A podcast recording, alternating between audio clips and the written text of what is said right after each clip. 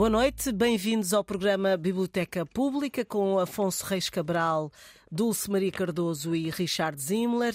E uma vez que o Natal está próximo e como não poderia deixar de ser, a sugestão de leitura é um clássico. Falamos de um cântico de Natal, ou no original Christmas Carol, do famoso escritor inglês Charles Dickens. E uh, sobre o escritor, vou recorrer uh, precisamente à badana do livro, uh, porque parece bastante completo. o livro que eu tenho aqui é publicado pela Clube da Autor, tem o prefácio do escritor José Luís Peixoto e reza assim: Dickens nasceu em Landport, perto de Portsmouth, no sul de Inglaterra, em 1812, morreu em 1870, passou a infância entre Londres e Kent, tendo abandonado cedo a escola para trabalhar, ajudar o pai a pagar as dívidas. Aos 15 anos começou a trabalhar como auxiliar num escritório de advogados e à noite aprendia estenografia. Essencialmente autodidata, conseguiu aos poucos viver da escrita, primeiro como repórter e mais tarde como escritor. Entre as suas obras mais emblemáticas destacam-se David Copperfield, Oliver Twist e Grandes Esperanças, e acrescento um cântico de Natal uh, que foi publicado em 1843 e que eternizou a figura de Ebenezer Scrooge. Acho que é assim que se diz. Afonso, uh, para já uh, a história, o resumo da história e como é que este livro te aparece como leitura, em que, em que circunstância?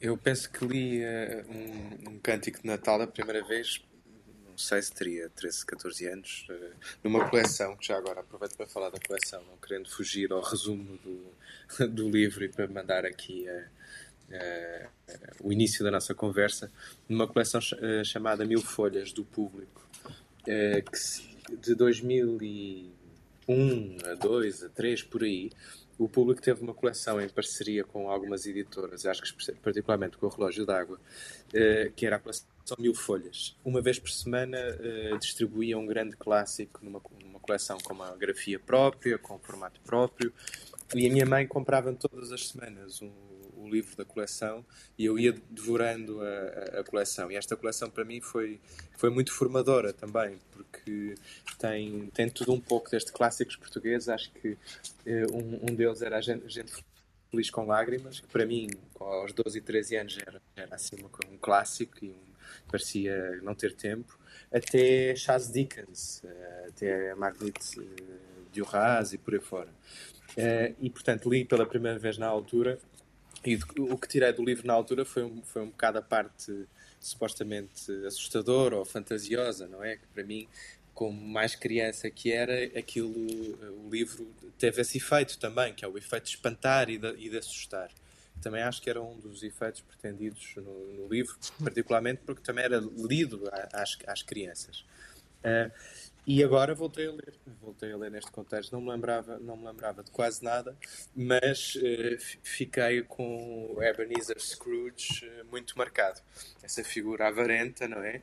E, e consumida, aliás, os avarentos são sempre uh, retratados como muito magros, muito ensimismados e, e carcomidos quase, não é? Como se o, o defeito moral fosse também um, um defeito físico. Mas, não fugindo ao ao Christmas Carol, o, Carol, eh, que é traduzido algumas vezes. Há umas traduções diferentes, não é? Há o, o Natal do Senhor Scrooge, um cântico Natal, uma história de Natal. Eh, eu penso que o Richard pode ajudar, mas eu acho que o Cântico de Natal é a tradução mais literal e mais, mais, mais fiel, não é? Bem, o livro começa com a certeza de que Marley morreu. Marley era o sócio do Mr. Scrooge, morreu há sete anos. E, no entanto, numa noite de, de Natal, eh, a maçaneta da porta da casa do Sr. Scrooge, que é o avarento, eh, aparece, nessa maçaneta aparece a cara do, de Marley. E a partir daí, toda uma série de acontecimentos eh, fantasmagóricos, muito ao, ao, jeito do gótico inglês e o gótico vitoriano. Uh, estamos no início da era vitoriana, o livro é de 1843. A partir daí aparece o fantasma do Natal passado, o fantasma do Natal presente e o fantasma do Natal futuro. E que vão mostrando várias sombras, como se diz no livro, ou seja, vários quadros do passado, do presente e do, e do futuro, para prevenir o Mr. Scrooge de que aquela vida que ele levou eh, não é, não é a melhor vida, não é a vida de acordo com o espírito de Natal e já agora de acordo com, com qualquer espírito porque, e qualquer eh, orientação de vida, porque é uma vida triste, ensimismada, a tal vida do avarento, e que apesar disso, sendo ele já velho, eh, apesar disso ele ainda vai a tempo de mudar. E que este susto destes três destes três uh, fantasmas do Natal, no fundo servem para tentar que ele, que ele seja um homem novo. E é hum. isso que depois vem a acontecer no livro. Se calhar este é o resumo, depois há vários episódios. Aliás, o livro é, eu acho que é escrito, acho que foi escrito muito rapidamente, numas 4, 5, 6 semanas, e é também muito é muito frenético o livro, quer dizer, passa, é, é, é, é, passa de cena para cena, é muito imaginativo, quer dizer, se há coisa que este livro é imaginativo e, e portanto tem uma série de imagens que depois podemos, podemos falar. Uhum. Dulce, as primeiras impressões sobre a leitura uh, deste livro? Um, eu, eu, eu, comecei, eu primeiro vi o, o filme, já não sei de quem, porque já não sei quantas versões sobre, sobre isto. Uh, já não sei, portanto, eu vi primeiro em filme e só depois é que li o livro. E que, tal como o Afonso, uh, fiquei um pouco assustada com os fantasmas e com, com aquele universo uh, sobrenatural. E, e, e, e, não, não quer dizer gostei mas não não não fiquei impressionada não fiquei, pois não não foi uma coisa que, que, quer dizer talvez talvez agora depois li o livro e agora reli e talvez perceba agora uh, porque é que não gostei, porque é que não fiquei muito impressionada. Porque tudo me parece muito rápido.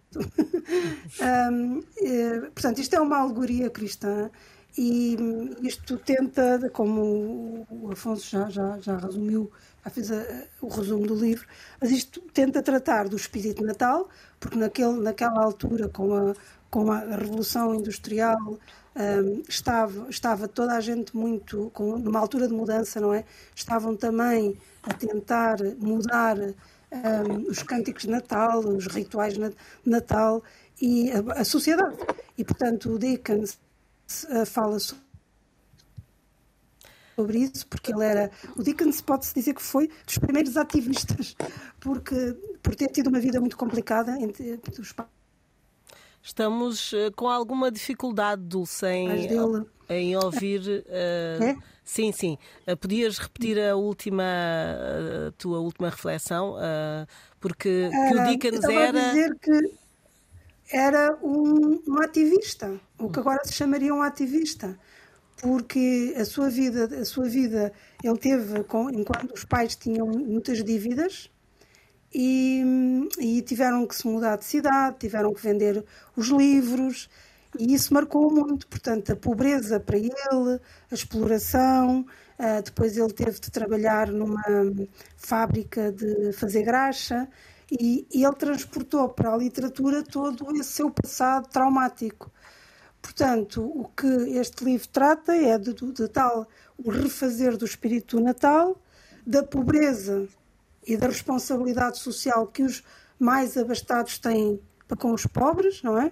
Com os mesmos menos favorecidos, da noção de família, que não é, para nós agora é evidente esta noção de família, mas na altura não era, e, evidentemente, da redenção. Uhum. Portanto, são muitos temas para se tratar em tão curto espaço. e, e, então isto pareceu tudo muito apressado e muito estereotipado, mas faz parte das alegorias, evidentemente. Uhum. Richard. Um, eu, eu gosto imenso deste livro. Uh, eu acho que é a terceira vez que eu, que eu leio. E como o Dulce mencionou o filme, eu quero tam, também referir de que um, o melhor, a melhor versão cinematográfica deste, deste livro, na minha opinião, é a versão britânica dos anos 50, que se chama Scrooge. Não é o Cântico do Natal, é Scrooge. e uh, com o grande ator cômico Alastair Sim no papel principal. O filme é simplesmente magnífico. Eu já vi, não estou a exagerar, pelo menos 25 vezes, porque uh. na televisão americana. São 25 sempre... natais? É, 25 exatamente. Em criança vi todos os anos. Um, a transformação de Scrooge uh, produzida pelos três espíritos é de tal maneira bem representado, uh, representada e, e, e, e, pensada que o filme acaba por ser incrivelmente comovente, porque vemos a transformação de um homem cruel, ruim, horrível, numa espécie. Eh, a cena em que ele acorda depois de ter a visita dos três espíritos é simplesmente é, é genial. Bom, é o filme, é uma recomendação minha. O livro. Um, eu acho que um dos, um dos grandes temas deste livro é importante, que é o seguinte nós costumamos dizer que as pessoas não mudam. Uma pessoa que é ruim ou cruel aos 60 anos, não há maneira de mudar. E mesmo com os jovens, dizemos: olha, pá, ele já tem 23 anos, nunca vai mudar. É, é, é normal dizer isso. Eu, na minha vida, a minha experiência é que as pessoas mudam com grandes traumas. A morte de um ente querido pode mudar uma pessoa uma paixão que falha pode mudar uma pessoa. Eu já te testemunhei isso várias vezes na minha vida e na minha própria vida. Então, o, o grande tema psicológico deste livro é que o Scrooge só vai mudar sofrendo um enorme trauma. E o enorme trauma como Afonso mencionou, a primeira a visita do seu sócio, Jacob Marley, e depois a visita dos três fantasmas, sobretudo o fantasma do Natal futuro, porque ele realmente mete, mete medo, uh, aterroriza o Scrooge, e, e quando ele acorda e percebe que ele sobreviveu a este trauma e sobreviveu às visitas dos, dos fantasmas, ele é um homem completamente transformado. Eu acho que isso é, é, é muito bonito. Mas é o medo que o transforma, eh, é o quê? Agora passa ao Afonso. o, o, medo talvez seja o catalisador. Eh, a transformação não, não é só pelo medo. Esse tal trauma eh, é o que ajuda a abrir os olhos, mas ele abre os olhos para qualquer coisa e abre os olhos para, para já para um passado em que ele próprio era mais inocente e mais puro e, e que, que vivia de uma maneira melhor. Porque no fundo aqui o que estamos a falar é de saber viver melhor. Viver, viver para os outros, por exemplo, é uma coisa muito simples como como isto, eh, entre, entre muitas outras eh, acessões da, deste viver melhor. Mas, primeiro isso, depois, eh, por exemplo, o tal, já que falamos de amor, o tal amor que ele perdeu por, por um outro amor maior, e essa é uma cena que eu acho que está que também está bem feita no livro. Uh, a Belle, a Belle seria a noiva dele e, e, a própria Belle percebe que o Scrooge já não é o Scrooge com a qual ela se comprometeu, é um Scrooge pobre, mas que, mas que, que ambicionava a ter eh, riqueza e tudo mais, mas que não estava consumido pelo dinheiro, e depois ela percebe que ele afinal se consumiu pelo dinheiro. E que por mais que ganhasse, por mais que tivesse, mais continuaria consumido.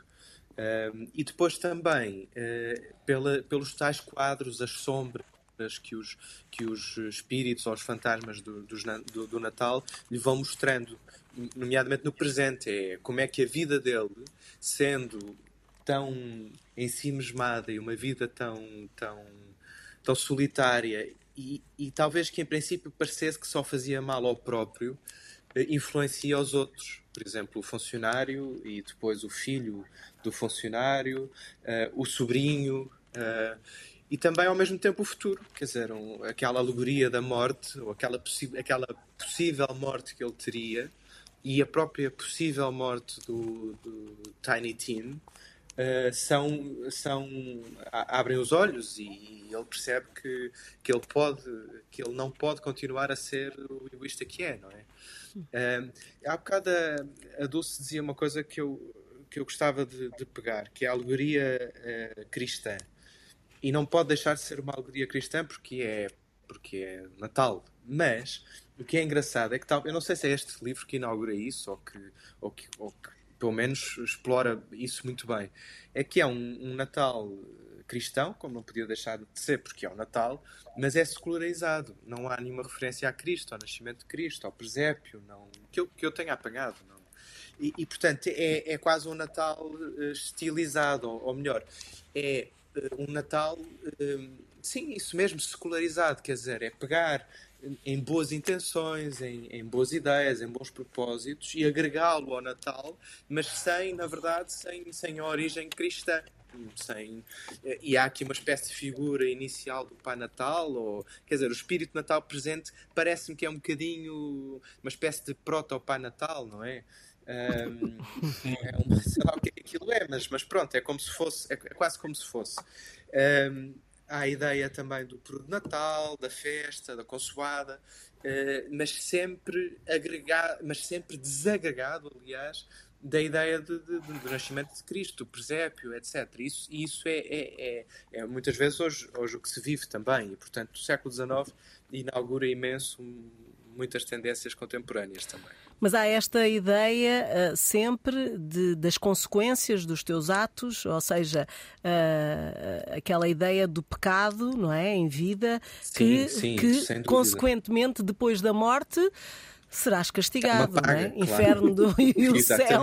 Não há coisa mais cristã do que Exatamente. Uh, aliás, mas também não, uh, sim, e também não, e também não há coisa mais cristã do que a redenção, ou que a possibilidade claro. de uhum. e, portanto, Mas claro a culpa, a culpa. E, sim, sim, sim, sim. E, a, e, depois, ao mesmo tempo, a, redenção dessa culpa, embora uh, vemos o Marley, não é? O Marley é o que não se redimiu. E é o que vai tentar. Eu ainda pensei, eu não me lembrava bem do, do livro ou dos pormenores, eu ainda pensei que o próprio Marley também se pudesse redimir, mas não, está acorrentado com esta existência. vai ali... já, não, já não vai a tempo. Já, já não vai a tempo. Aliás, uma, uma boa cena, uma cena assim gótica, impressionante, é quando ele olha, ele, Mr. Scrooge, olha pela janela e vê a, a procissão de acorrentados. Sim. A profissão, é a procissão, aliás, de, de acorrentados, é, acho que é muito forte. Uh, isso, aliado à, à, à, maçaneta e ao fantasma do, do Marley, é o primeiro grande susto do, do, do livro. Uhum. Uh, aquela ideia, uh, esta ideia do, do, feio ligado ao, ao mau, não é? ao, ao que é? Porque eu acho que é, é, é, poderia ser um Scrooge bonito, mas mas cheio de más intenções. Mas a verdade é que não sei se é da época ou se é mesmo nosso essa ideia de que o feio está ligado ao mal. E acho, eu gostava que um de vocês lesse. Eu tenho aqui a página uh, do perfil. Uh, no fundo, as características deste Scrooge, não é? Na página 19 uh, temos aqui uma descrição. Nós todas edições diferentes. Ah, se calhar é. Eu tenho aquela aquela, uh, aquela, pois eu tenho uh, a edição que eu disse no início, que era da. Eu também tenho essa. Também da autor. E então na página 19.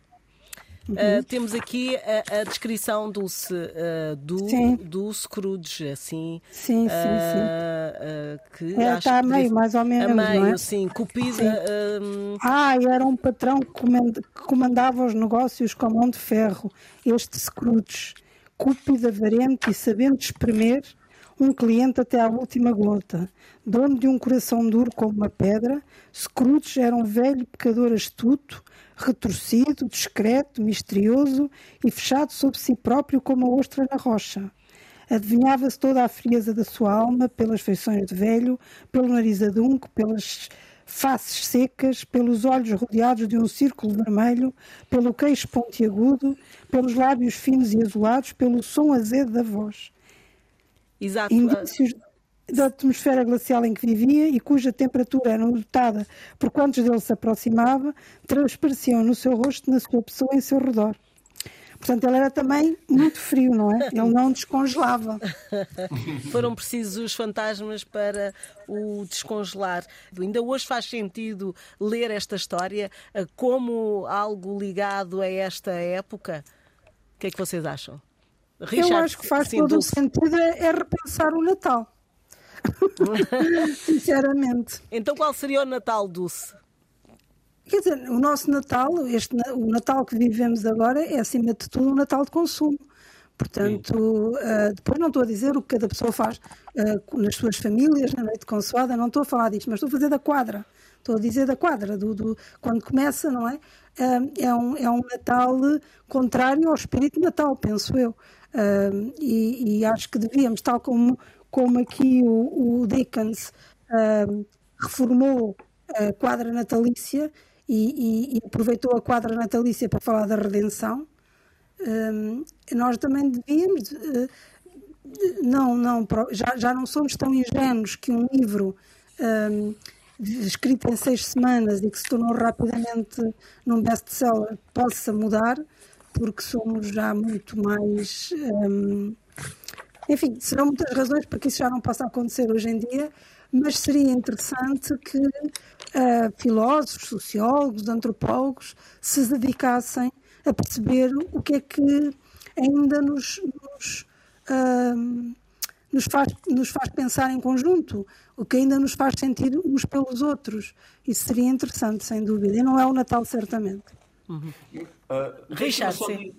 Deixa-me só dizer uma coisa aqui. Da minha perspectiva, o Natal eh, que existe neste livro é o Natal dos protestantes e não dos católicos. Se calhar estou a ser injusto, mas o que eu quero dizer é o seguinte. Uh, para os Quakers e para muitos protestantes em Inglaterra, Natal é a nossa maneira de honrar o sacrifício de Jesus Cristo e de fazer viver o espírito do cristianismo é com as nossas próprias ações. Alimentar os pobres, pobres, salvar as pessoas sem, uh, sem abrigo. Um, então, Natal não é um presépio, Natal não é, é, meramente uma canção. Natal é trabalhar, é trabalhar para ajudar uh, uh, os menos fortunados, os que são mais pobres. Isso é muito claro no livro quando um dos espíritos de Natal uh, mostra a pobreza, a encarnação da pobreza aos Scrooge. E outra coisa que eu quero mencionar, quero pegar numa coisa que o Afonso disse, que é aquela processão de espíritos acorrentados. Para mim, essa parte do livro é muito psicologicamente astuta. Por quê? A definição do inferno neste livro é querer fazer bem, querer ajudar as pessoas, querer ajudar os seres vivos, mas não ter essa capacidade, porque é dito muito claramente que todos estes fantasmas condenados a uma vida, a vida além da, morte terrível, eles têm que testemunhar as desgraças da vida, testemunhar as pessoas que estão a sofrer e não ter a possibilidade, a capacidade de ajudar. E eu acho que essa definição de condenação do inferno é, é, é muito, é psicologicamente muito inteligente. Uhum. E há uma, só, só também uma nota é que nós, nós não podemos tirar o livro da época, não é? E era, claro. era a época de uma grande miséria, uma, de um grande avanço industrial, acho que a, a Dulce referiu isso, um grande avanço industrial, uma, um tecnológico, uh, da medicina, tudo mais, mas ao mesmo tempo uh, de uma grande miséria humana e da cidade da cidade como o centro dessa miséria, porque até então eh, as pessoas não se concentravam tanto em cidades e, e passam a concentrar-se porque há indústria, as indústria, a indústria é feita nas cidades eh, eh, e, e, a cidade não, não, não, oferece, não oferece a mesma capacidade que o campo. O campo, apesar de tudo, apesar de tudo, nesta época havia uma estrutura já montada, em milenar, não é? para que não houvesse tanta, tanta fome, pelo menos. A cidade não. E o Charles Dickens é, era um citadino e era um homem da, quer dizer, que falava da miséria na cidade. Eh, e isso, isso não, não se pode, não nos podemos esquecer disso quando se fala de um livro que, fo, que no fundo pega no Natal também para falar da miséria, ou sobretudo para falar da miséria. Por um lado, a miséria moral, que é a miséria do, do Scrooge, é, é, ele vive em miséria moral. E depois a miséria, a miséria de, de fome, a miséria de, de, quantidade de crianças que morriam à fome em, em, Londres e que o próprio Charles Dickens via e sabia que existiam e queria falar uh, sobre elas, como também como a Dulce disse, numa perspectiva ativista, se calhar a palavra está um bocado marcada hoje em dia, mas, mas, é, mas ele era, era isso também. Portanto, a vida. Era pelo menos um filantropo. Sim, exatamente. A palavra, se calhar, eh, filantropo é mais de acordo com o século XIX, mas. E acaba por se refletir não é? Eh, na, na sua escrita, eh, a sua Sempre vida. Não é? Temas, um, um, dos temas principais é a miséria, e a miséria uhum. na infância. Uh, quer dizer, sim, mas foi porque ele, ele foi. Ele, passou ele também isso, passou é? por isso, sim. Claro, exatamente. Com o pai em permanentes dívidas, mesmo quando Charles Dickens já, já, já estava como escritor estabelecido e como popstar, porque sempre foi, ele eh, tornou-se um popstar em vida, eh, o pai o pai contraía dívidas atrás de dívidas usando o nome do filho uh, e, portanto, ele teve que arrastar também essa, essa, essa marca. Essa uhum. marca. Uh, em relação a, ao que a Dulce disse, não sei se o Richard concordou ou não uh, ao longo do, do, do, programa, se já, já, fez referência a isso ou não, uh, em relação à, à, à rapidez, à, à, forma de escrita. Já agora vamos falar sobre isso. Não é tanto na forma de escrita, Fernanda, não é na forma Então é como? Por ser, por ser tão rápido, tão. Não, é, é porque isto é, muito, é tudo muito esquemático, não é? E, por exemplo, há uma evidentemente que, isto uh, não, não tô, é, é, é, feito para emocionar e é feito com o propósito de dizer o que está certo e o que está errado. O, o que nós sabemos da natureza humana é que raramente está tudo tão errado e está tudo tão certo. Uh, portanto, isto vai de, de, de, de uma espécie de, galope até à redenção do Scrooge. Mas, por exemplo, as pessoas, os, o, o, sobrinho, a família do funcionário, todo, todo, tudo a, a, Belle, todo, todos os quadros uh, que os fantasmas ou espíritos do Natal uh, vão mostrando, é tudo perfeito. É, são pobres, mas estão muito felizes. Não, não têm o pudim, não chega para todos, mas eles, para eles é o melhor pudim do mundo. As famílias nunca. Portanto, há ali um, um ideal uh, que, que, para mim, não é muito interessante, como já, aliás, sobre outros livros aqui disse. Uh, portanto, há ali uma espécie de um, o bem e o mal em, em, em, lados, como se fosse um, um jogo de, de, de, futebol, que não me agrada tanto. É só nesse sentido, não há nuances, não há zonas cinzentas, mas como eu disse, isto é uma alegoria, portanto uh, faz sentido que não haja. Mas eu estou a dizer, eu como leitora, agrada-me menos. Uhum. Richard, uh, concordas com, com, o que a Dulce disse? Eu compreendo essa crítica e com certeza é, é, é válida. Mas um, não sei, eu, eu acho que Dickens já escreveu versões muito mais complexas e com muitas mais nuances de sociedade ah, claro, inglesa. Mas estou a falar desta. Claro. Não, eu, eu acho que não, não, não, é propriamente uma crítica, é uma observação. Ou seja, o, eu sim. acho que o próprio Charles Dickens quis fazer isso. É isso mesmo, é isso é que eu queria dizer. Sim, sim, claro, mas é isso, é isso, eu quis fazer isto. Uhum. Porque eu penso, eu penso que ele, ele, ele deve ter pensado: bom, eu já criei uma realidade muito mais fiel em Oliver Twist ou outros, outros livros, e, e, neste livro eu quero fazer outra coisa. Quero fazer uma versão. Uh, como tu, tu, estavas a dizer, uma versão mais preto e branco, mais perfeita, com menos nuances. Uhum. Uh, em relação a, também às leituras, uh, Afonso, ali há mais alguma parte que queiras? Uh, há bocadinho fui eu que, eu posso, que, que falei sobre ler.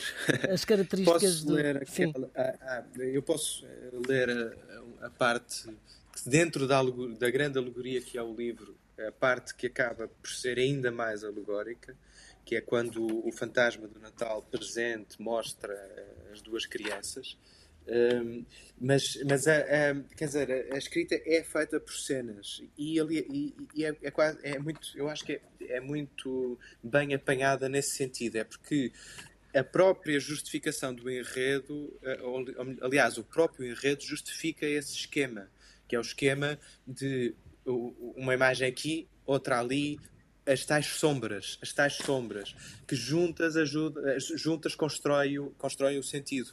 Não há um enredo de romance. Isto não, isto não será um romance, não será uma novela. Se calhar é, é mesmo só o que é, que o tal cântico de Natal é uma coisa quase à, à parte. Mas eu podia ler hum, esta parte da alegoria, não sei se consigo, se leio tudo, mas vou aqui fazer um ou dois cortes. Portanto, é uma das últimas cenas de, do Natal, do fantasma de Natal presente, e que ele já está, Natal, este, esse espírito, esse fantasma, só vive na noite de Natal, ele já está a morrer e diz: ou, o narrador diz: Das pregas da túnica tirou duas crianças, desprezíveis, abjetas, assustadoras, horrendas, miseráveis. Ajoelharam-se a seus pés e prenderam-se à porta exterior das suas vestes. Ó oh, homem, olha, olha aqui por baixo, exclamou o fantasma. Eram um rapaz e uma rapariga, amarelos, magros, andrajosos, carrancudos, famintos, mas também prostrados na sua humildade onde estava a graciosa juventude que deveria percorrer-lhes os traços e colocá-los com as suas mais uh, frescas tintas. Pois isto desce por aqui fora e o Scrooge pergunta ao espírito, diz-lhe assim, Espírito, são teus? São do homem, disse o espírito olhando para eles. E agarram-se a mim, rogando pelos seus pais. Este rapaz chama-se ignorância e esta rapariga miséria. Afasta-te deles e de todos os seus graus, mas sobretudo afasta-se deste rapaz, porque na sua fronte vejo escrita condenação, a não ser que a palavra seja apagada. Nego, e por aí continua. Uh, e por aí continua. A ignorância, ou, ou, seja, quase como se a, ignora, a ignorância uh, da grande crise social, poderíamos dizer com, com termos de hoje em dia, que Londres e que Inglaterra vivia, não é desculpa, uh, aliás, é uma forma de condenação. Uhum. Uh, Dulce, não sei se há algum momento que, que, fosse mais atrativo neste livro para partilhar com os nossos eu, ouvintes. Eu só, eu só, queria dizer que, apesar de tudo, que também é muito engraçado, ele faz bastante, ou pelo menos duas que eu tenho, referências literárias. Fala no, no, no Sexta-feira, na Ilha, fala, por exemplo, no no Shakespeare. Portanto, ele arranja maneira, isto apesar de ser muito esquemático, de pôr os autores por quem ele possivelmente tinha uh, simpatia ou que lia, e isso é interessante perceber. De resto, não, quer dizer, não, não, não há, há bocadinhos de. que até tenho aqui bastantes, uh, por exemplo, na página 70, em que ele fala do julgamento do mundo um, deixa cá ver. Mas são pequenas anotações que eu tive que não são bocados. Também tinha reparado nestes da, do, do que o Afonso disse, da, da, da ignorância e da necessidade, uh, mas não. Portanto, tá, tá, naquela parte aqui, por exemplo, que ele está a falar e dos ídolos, do que é que lhe substituiu, e um ídolo de ouro. Ora, aí está o julgamento deste mundo. Não há nada que ele trate pior do que a pobreza e nada que pretenda censurar mais severamente do que a conquista da riqueza. Portanto, ele, ele depois também é. Aqui de vez em quando vê-se o Dickens, do, por exemplo, dos cadernos de Pickwick, que ele é, muito, ele é um bom cronista social e, e, e ele é, é, é, é, habilidoso nisto, porque tem razão, porque toda a gente quer que se. Toda a gente condena a pobreza, mas também toda a gente condena uh, os que querem a riqueza. Portanto, ficamos aqui numa, numa relação esquizofrénica. Uhum. Com uh, o dinheiro. Há alguns momentos, uh, Richard, para terminarmos. Eu li em inglês, então não vou ler no excerto, mas eu quero mencionar alguma coisa sobre um, o estilo de escrita em inglês. Evidentemente é um inglês um bocado envelhecido, mas isso tem muita graça. Eu adoro ler a prosa de Dickens em parte porque ele utiliza palavras que já não as, as pessoas já não usam com muita frequência mas sobretudo porque é, ele tem um bom ouvido. Um, o ritmo das frases, o som das palavras, os diálogos. Um, o, o, Dickens é, é, sobretudo, um escritor de personagens. E quando os personagens falam, eles revelam muito sobre a sua personalidade. Então eu gosto muito dessa parte da escrita de Dickens, a, a poesia, os diálogos e as, as, as personalidades das personagens. Uhum. Uh, Há aqui uh, também aqui para também para finalizar quase no final de, do livro do livro da versão que eu tenho, não é? Um, a, a, a o extremo do arrependimento quando o Scrooge uh, diz honrarei o Natal do fundo do coração e celebrá-lo-ei todo o ano, viverei no passado, no presente e no futuro. Uh, uma personagem que de facto uh, mudou uh, radicalmente, não é? em apenas que horas. Isto foi. os fantasmas apareceram durante a noite, não é? é na véspera de Natal. Um sono muito profundo, sim. E em relação à, à, à idade para, para este livro? Eu sei que já falámos sobre isso, sobre as idades para alguns livros que, que poderão ser para todas as idades, mas este livro uh, para, para, as, para os jovens e para as crianças, o que é que vocês acham? Faz Só sentido? Uma nota. Eu acho muito interessante. Uh, estive a ver uns documentários e umas coisas, a reviver, a, a relembrar ou, e a aprender eh, coisas com, com, com o Charles Dickens, ou sobre o Charles Dickens, e com também, em que o que era engraçado é que isto é transversal, já na época em que, em que foi publicado, foi um grande, grande sucesso, foi transversal, ele aliás acabou mais ou menos a vida, uh, fez uma grande, dois anos antes de morrer, uma, uma grande digressão pelos Estados Unidos a, a fazer leituras para ganhar dinheiro, e o livro mais solicitado era o Conto de Natal, e, e, portanto foi sempre um sucesso em todas as idades, mas particularmente para ser lido às crianças. Eh, eu, eh, e o próprio Dickens também lia aos filhos e tudo mais. O que, o que, eu acho piada é que eu não acredito que uma criança de hoje em dia tenha, uh, tenha a atenção suficiente e a paciência suficiente para, para ouvir esta, este conto de Natal, ou este cântico de Natal. Pode depender da idade. Sim, mas crianças mesmo abaixo dos 6, 7 anos, como, como era. Sim, era difícil, era, não é? Acho que já, já é difícil. Uhum. Ah, sim, sim, sim. Já é difícil. Bom, uh, ficamos então por aqui. Uh, seja como for, é um livro uh, para oferecer a alguém nesta, nesta quadra também. Feliz Natal, Afonso, Dulce e Richard. Feliz Natal. Feliz Natal. E, e, que, como é que é? E que Deus vos abençoe a todos, como diria o. Que Deus nos abençoe. É a última frase do livro. É. Exatamente. Exato. Deus nos abençoe a todos, mas pronto, mas há, há, há nuances nisto. Uh, e para os nossos ouvintes, então, uh, também uh, um Feliz Natal e para a semana trazemos o suspense, o mistério com os contos de Edgar Allan Poe. Estamos disponíveis em podcast em antena1.rtp.pt. Boa noite.